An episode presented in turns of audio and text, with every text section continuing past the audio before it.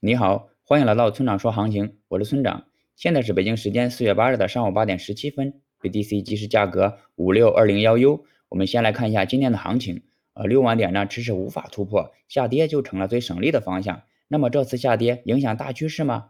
我可以明确的告诉你，这次下跌并不影响大趋势。目前下方还有五万五千点以及五万点两个重要的支撑，想要跌下来并非易事。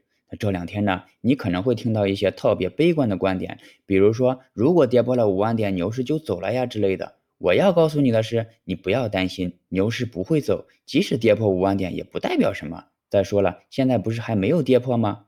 另外呢，矿工指数 MPI 的数值呢又回到了零以下，这说明矿工仍在囤币，有利于 BTC 价格的进一步上涨。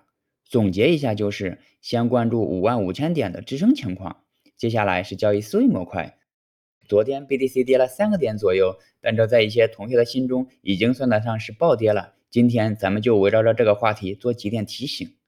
一，很多同学之所以在这种力度的下跌中严重亏损，往往都只有一个原因，那就是追高。为何追高呢？因为大部分散户都只敢在涨的时候买，不敢在跌的时候买。他们在涨的时候会更加的激进，在跌的时候又变得非常的谨慎。一旦遇到这种长期的震荡行情，追高和割肉就成了他们的标志性动作。